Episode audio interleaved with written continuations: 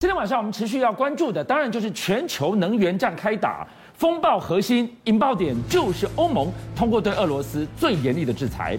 原本销往欧盟的石油有高达九成都遭到封锁，但世界对俄罗斯原油的需求没有下降。原来印度点点加三瓦公崩，正以二十五倍爆量抄底，全球在吃苦，他在吃补。为什么这样？印度如何抗中不抗俄？周旋强国之间赚得满盆满钵，而接下来的印太抗中防线，印度又扮演什么样的角色？哎，对，你看我这是西德州原油跟布兰特原油，对不对？哎，这个曲线我好怀念啊！我刚刚一看，我们原来有曾经有原油是二十块钱左右的价钱呢。那个时候在疫情刚开始嘛，对不对？所以全球的各工业啊，然后用电啊、流动啊、人流全部降低 shut down 的时候，哎，曾经有二十块啊，好景不长，现在已经长期突破一百块。最近大家加油就很痛苦，对不对？那很多人都在问，到底未来有没有可能，哎，往下掉一点？我跟大家讲，绝无可能，安全带拴紧了，你拴紧，绝无可能，而且可预期的将来大概很难。第一件事情呢，欧盟已经通过第六轮对俄罗斯的制裁。当然，之前大家一直说你欧盟要制裁俄罗斯，要就搞真的，你有种就不用它的石油，不用它的天然气。这次欧盟真的来玩真的，九十趴的石油天然气哦，会把它全部禁止。结果呢，哎。麦挠呢？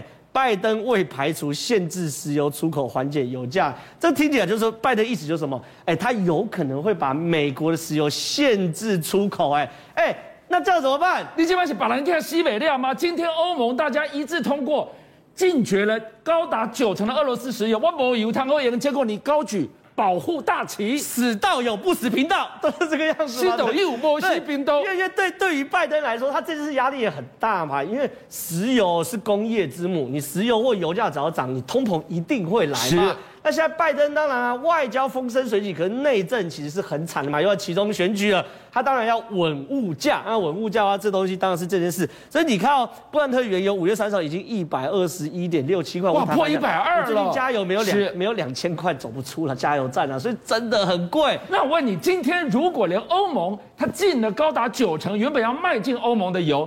我们都以为俄罗斯原油你稀稀糊糊啊，你就在海上漂流吧，你进不了，你也退不了。对，事实上不是这样哎，应该是这样子讲好了啦。现在有一个老滑头的国家是印度，印度的外交的地缘政治哦，最近大家真的是看傻眼，高明高明高高明，他真的做到了能源靠俄罗斯。国防靠美国的概念，印度在游走在美国跟俄罗斯中间，哎，非常非常的顺畅。什么意思呢？因为俄罗斯啊，当然，哎，你进我的石油，那我拐个弯走行吗？我先讲，俄罗斯现在倒卖石油多便宜，七十三点二四块。哎，再看一次，一百二十一点六七块，这便宜快一半。这便宜快一半，卖孬呢？是，所以说对于俄罗斯来说很简单嘛，你进我对不对？那有没有国家会收呢？我只卖七十多块嘛，嗯、对不对？所以现在哦，印度哦大量大量的收俄罗斯的石油，嗯、那很多人会问说，哎，不是禁运怎么收？我跟你讲，就是走私嘛。我们之前有跟大家谈过嘛，不是非常多俄罗斯的轮船到海上就把这个巡苗器关掉，关掉都默默跟一些国国家的船接触，船对船对接。对或者是他会说什么呢？我这个所谓的什么叫做俄罗斯的石油，这很难定义啊，是百分之五十以上才叫俄罗斯的石油。哎，我里面四成九就俄罗斯的，五十一趴又英国，那我这油是哪里来的？英国的油嘛。所以呢，怪招很多。但总而言之，结论结论哦，俄罗斯海上漂流油桶是六千两百万桶，很多，对不对？可印度光五月就购入两千四百万桶，是他在大抄底耶。哎，他以前一一个月拿多少？拿九十六万桶哎，所以。差多少倍啊？差了十倍是九百六十万桶，对不对？是差二十倍以上，爆量的抄底的买。所以对印度来说没关系，先买多多益善嘛。我买了存着也好，当战备储油也好嘛。所以呢，印度现在是这样子哦，他打的一个叫两手策略，就说我在国防上面我还是持续跟美国结盟，一起去抗中。可是呢，我在能源上面呢，我还是去跟俄罗斯买嘛。简单讲，印度在地缘政治政治上的判断非常非常精准。完全为印度自己的国家利益做最大考量。然后呢，哎，台塑化董事长陈宝郎就直接说了，原油供不应求啊，一整年哦，油价至少在一百块美金以上，这是天大地大的事。你要知道，每一次油价破百美元，那都是天大的事情。这是年均会站稳一百美元。所以说，你看哦，主计处，因为你只要破一百美金的话，就像我讲的，油破一百美金，对于当地的通膨一定会受影响吧。美国受到影响，台湾也受到影响。一到四月进口能源物价指数大涨。七十一点八趴，四月消费者指数 CPI 是三点三八趴，换句话说是什么？九年半的新高嘛。所以呢，很多人就像我一开始讲的嘛，油价这是一百块是个死线，未来会不会掉下来？就像我谈的，绝无可能。全球的能源大战已经开打了，这个通膨风暴没有人是局外人，唯独这个国家印度。全球吃苦，他在吃补 哎，他怎么周旋在美俄之间？然后他已经告诉全世界，我心里的最大敌人只有一个中国哎，反中包围印太的概念，他扮演什么角色？他更如虎添翼了吗？所以我就说，印度这个地缘政治真的玩得非常高明，他摆明了嘛，他真的是摆明啊，我就走私石油，你美国怎么样？咬我吗？你不要我这个盟友吗？就那么简单嘛！站在美国的角色，在整个中国包围网里面，美日印澳真的缺一不可。而且我甚至可以说，印度是最重要，而且没有取代可能的。比如你说日本科技很好，可这个科技再怎么好，老美也可以做科技啊。可印度大量的十三亿人口造成的市场和世界工厂，这东西是老美找不到的。所以印度很清楚，你今天老美今天要去跟这个所谓的中国对抗的话，你不可能得罪我印度嘛。他石油照买。可是呢，老美的生意照做。你看，美印的二零二一年贸易额是一千一百九十四点二亿美元，这是什么概念呢、啊？比去年增加百分之五十，加西朗啊，一半呢，增加四十八嘛，加西朗。这这件事情就变成是说，美国跟印度真的是越来越密切嘛。那另外一个非常非常有趣哦，投资印度现在变成是整个哦。创投圈里面的大话题，你看日经特别调查，今年创投基金哦，创投资基金啊的投资，你知道创投基基金这些东西就是投资最前沿、最前沿的科技的这种创投，它过去有大量投资中国，可是现在啊，中国从二百七十二亿美元掉到二十一亿美元呢？这是什么样的一个雪崩概念呢？已经死亡交叉了。为什么？因为印度光去年就三十五亿了，是中国现在已经比去年还差。可印度哦，现在才几月？六月嘛，六月一一半没过完嘛，对不对？对。印度已经拿到三十一亿美元了。哇，那今年又是什么暴风式的增长？今今年年年底如果照比例的话，就拿六十亿，这刚好而已啊。是。所以你看。中中国减至二十一亿，然后中那个东南亚，然后印度这边变六十亿，哎，所以你看到现在投资印度变成了一门显学，然后美国，美国前阵子不是又到日本去签了什么印太那个就叫印太的经济架构吗？对，它登高一呼。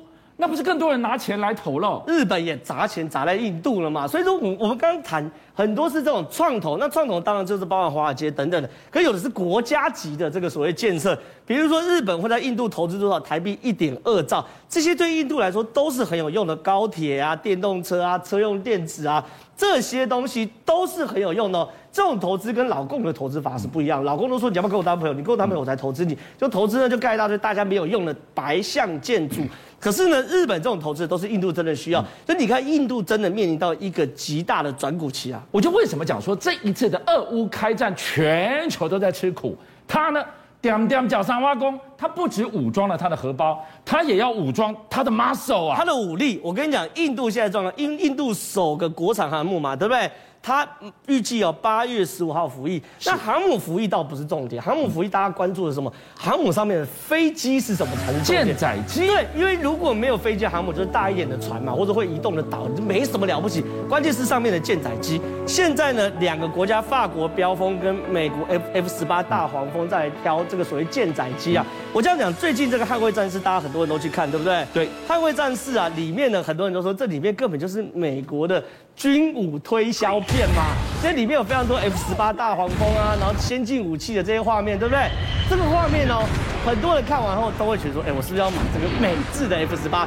印度还真的买了美制的 F 十八大黄蜂，当然不是因为这部片，而不是阿因为阿汤哥而买。我要讲一个概念哦，就说世界上有非常多的军武国家，前几强包含俄罗斯、包含中国、包含美国，甚至包含法国，还有包含英国，都是前几强的军武销售国家。但是这场俄乌大战打完之后，大家发现一个概念：第一个，俄罗斯武器不能用，而、啊、印度在七成还八成都是俄罗斯武器，是。所以你觉得印度会不会换装？一定要换的嘛。第二件事情，他们发现协同作战太重要。我今天打仗如果都用美规的话，我到时候就是美制武器进来，老美帮你打仗。那这个东西呢？为什么法国标风的这个这个飞机会输输？我倒也不是什么性能，很多人分析很多性能，倒也不是。我就问一个很简单：假设有一天真的美国跟中国打仗，守印印度洋的是不是这这个所所谓的航空母舰要去？它是一艘国产航母。那好，他们守守印度洋，那美国的大黄蜂该不该在这边降落？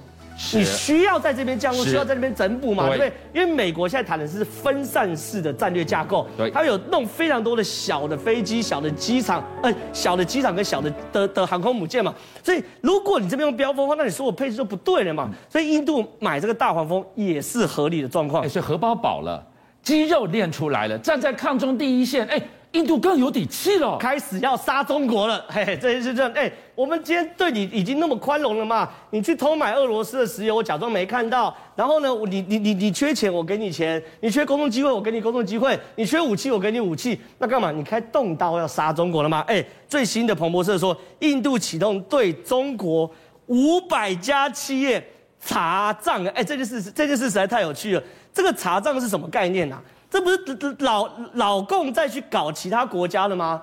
老共每次要搞一家公司，他就说查你账嘛，没有一家公司的账是经得起查的嘛。所以你看哦，印度对五百多家的公司查账的话，代表什么？我只要查到一家，我就制裁一家；查到一家，制裁一家。那这五百家公司会在印度被连根拔起。哎，更有趣的事情是中国外交部说，印度应该依法行事。哎，最不依法行事就是你中国。哎，邀请您。一起加入五七报新闻会员，跟俊相一起挖真相。